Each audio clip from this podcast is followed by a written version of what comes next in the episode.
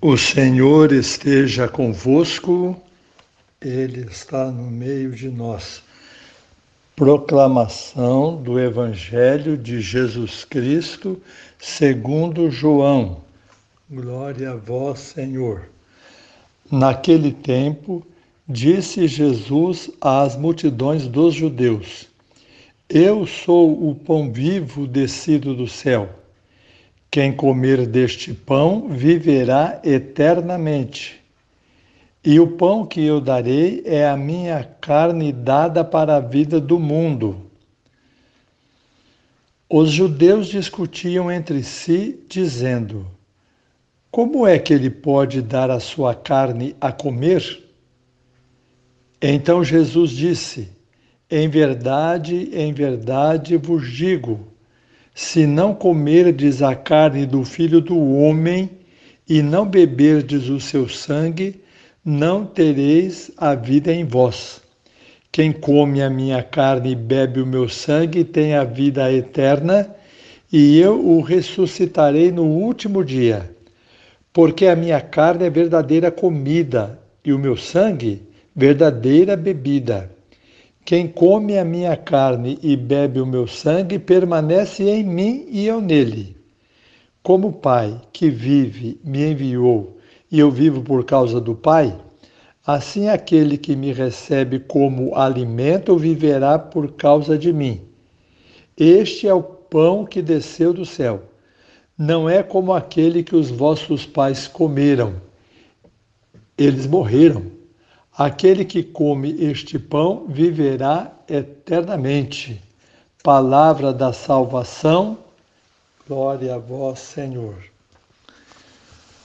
Muito bem, prezados irmãos e irmãs, vamos focar a atenção sobre o que Jesus diz em um dos versículos do Evangelho de hoje. Eu sou o pão vivo descido do céu. Quem comer deste pão viverá eternamente. Estamos celebrando hoje o corpo e o sangue de Cristo, a única vez que a Eucaristia sai pelas ruas da cidade para que o povo possa adorar e para que nós possamos dizer, como igreja, à sociedade que nós acreditamos que Jesus, o Filho de Deus, está realmente entre nós.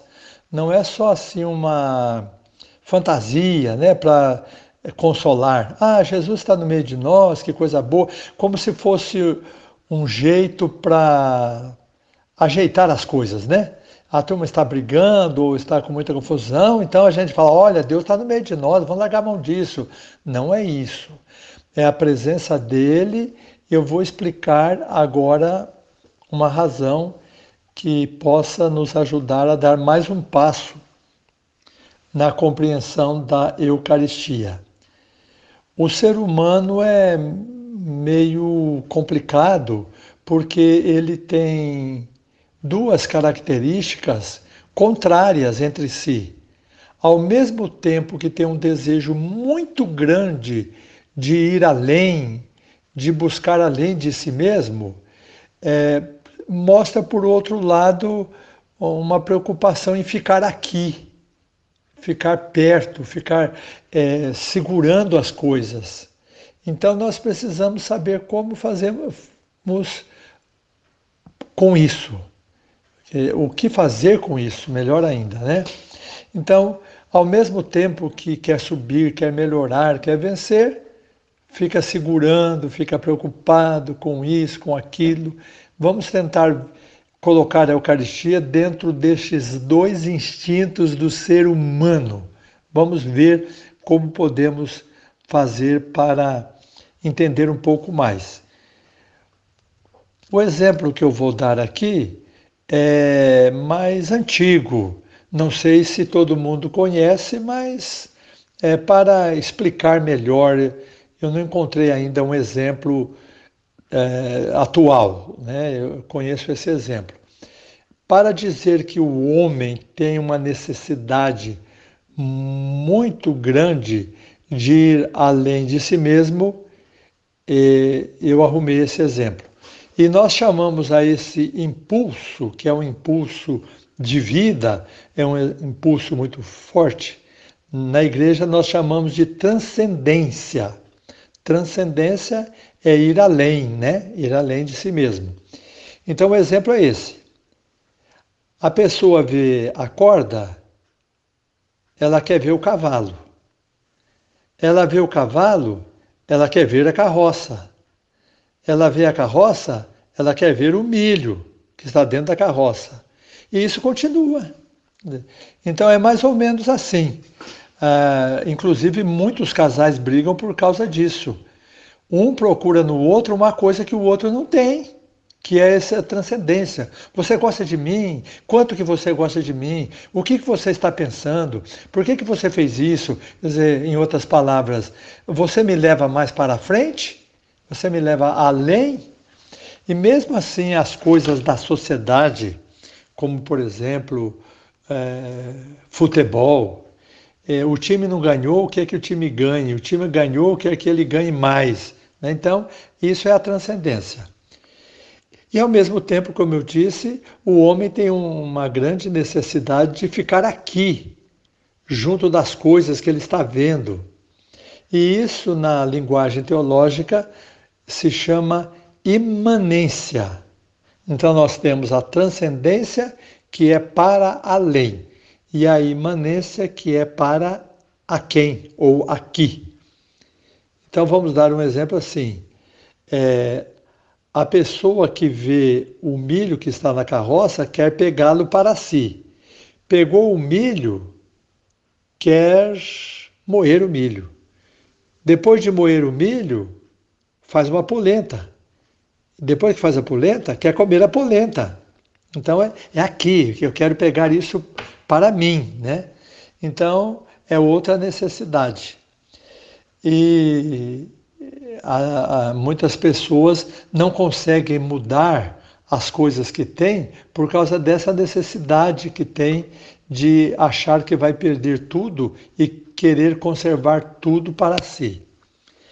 Então, Cristo na Eucaristia matou duas sedes que nós temos a curiosidade do infinito e a sede insaciável da matéria. São duas sedes que nós temos, podemos dizer assim, né? E na verdade podem se tornar uma só. Primeiro, a sede da curiosidade, do infinito, o que eu estou fazendo nesse mundo, para onde eu vou, o que eu estou planejando, será que vai dar certo? E depois de amanhã? E daqui cinco anos? Como que vai ser a humanidade? Será que vai chover amanhã? Será que o ano que vem a colheita vai dar certo? E assim vai indo, né?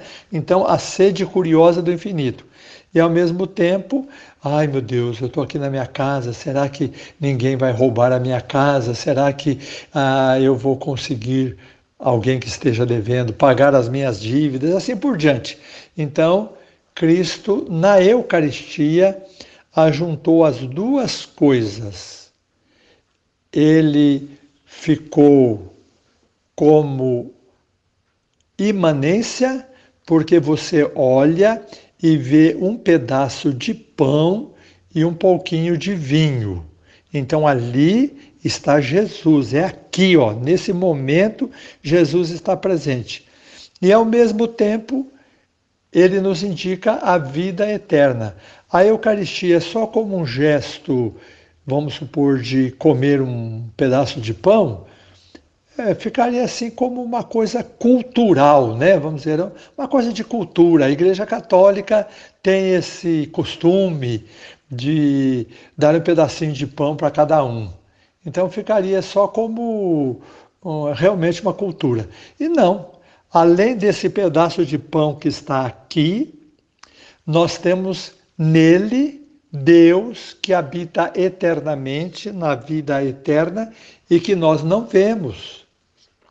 Então, a Eucaristia mata também a nossa sede do infinito, Eu sou filho de Deus, irmão de Jesus Cristo, ou irmã, mulher, que está aqui nesta Eucaristia, e eu vejo esse pedaço de pão, e nesse pedaço de pão está o Deus verdadeiro que me alimenta para a vida eterna. É muito importante a gente fazer as duas coisas.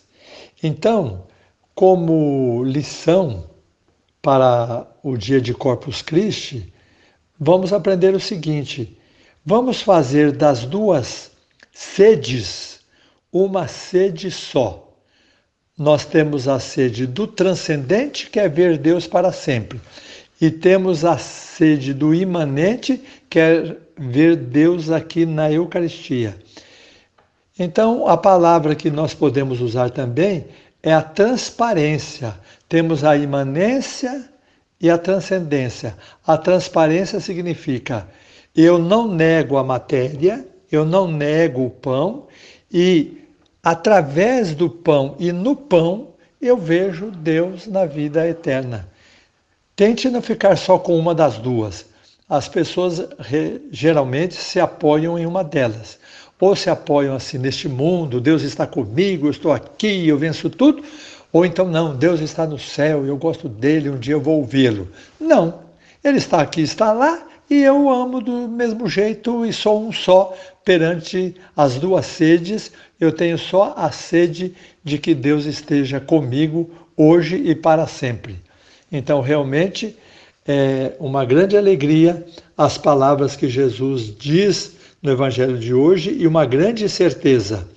Ele diz: Eu sou o pão vivo descido do céu. Quem comer deste pão viverá eternamente. Louvado seja nosso Senhor Jesus Cristo, para sempre seja louvado.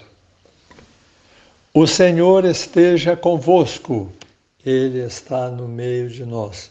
Nosso Senhor Jesus Cristo esteja convosco para vos proteger, ao vosso lado para vos defender, dentro de vós para vos conservar, à vossa frente para vos conduzir, atrás de vós para vos guardar, acima de vós para vos abençoar.